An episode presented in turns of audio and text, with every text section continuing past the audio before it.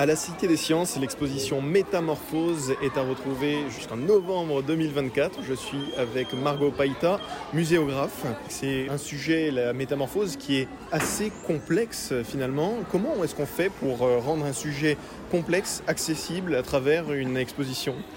C'est tout le travail du muséographe, de, prendre une thématique, de l'orienter, de choisir, parce que c'est pareil, on fait toujours des choix. Hein.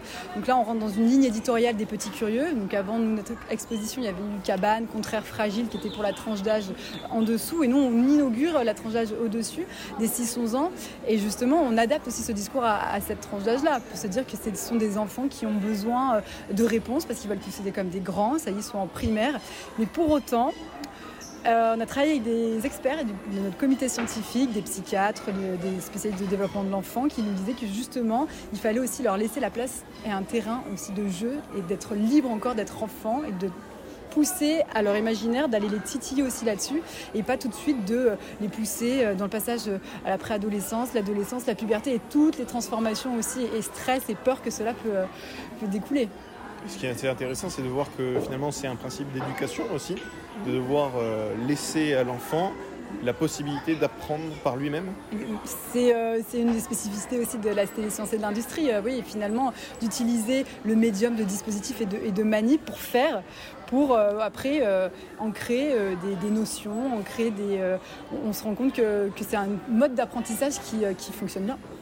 On n'est pas l'école non plus, mais c'est euh, voilà, une autre manière de, découvrir pour, euh, pour, mieux, pour mieux retenir. Il y a beaucoup euh, d'enfants, comme vous pouvez l'entendre, autour de nous, ici à la Cité des Sciences, à Paris, à l'exposition Métamorphose. J'étais avec la muséographe Margot Païta. Merci beaucoup. Merci à vous. Ici à l'exposition Métamorphose, le, cirque aussi, ça rentre dans le thème de la métamorphose C'est la fête foraine. Alors justement, on a essayé euh, d'intégrer, donc euh, tu que c'est avec les, scénographes, on les a intégrés très tôt dans la conception de l'exposition pour avoir des univers très marqués. Et dans cet univers-là, on parle principalement euh, de transformation en physique-chimie. Et il faut savoir que la fête foraine, au début du 19e siècle, c'était historiquement, c'était des lieux où les savants, les, les, sachants, les chimistes venaient faire, c'était un lieu de démonstration. Donc on l'a ancré à l'intérieur pour parler euh, des changements d'état de l'eau, par exemple, pour parler euh, de la transformation d'énergie mécanique en énergie électrique qui devient une énergie lumineuse. Et tout ça en utilisant euh, finalement un peu les codes de la fête foraine où on a une machine à popcorn, on a une maillotche énergie, on a un passe-tête dans lequel on rentre la tête et on voit des films. Donc oui, une fête foraine. Et vous aussi, Margot Païta, vous en avez appris beaucoup à l'exposition euh, Métamorphose à la Cité ah. des Sciences euh, Pour la faire, oui, bien sûr, ouais. On apprend, mais en même temps, on devient spécialiste après du sujet. Mais là, c'était tellement vaste, c'était tellement large que, ouais, entre la biologie, euh, la mythologie, les contes, les. Non, non, c'était très chouette, très enrichissant et très complet finalement. Métamorphose, on revient sur la signification.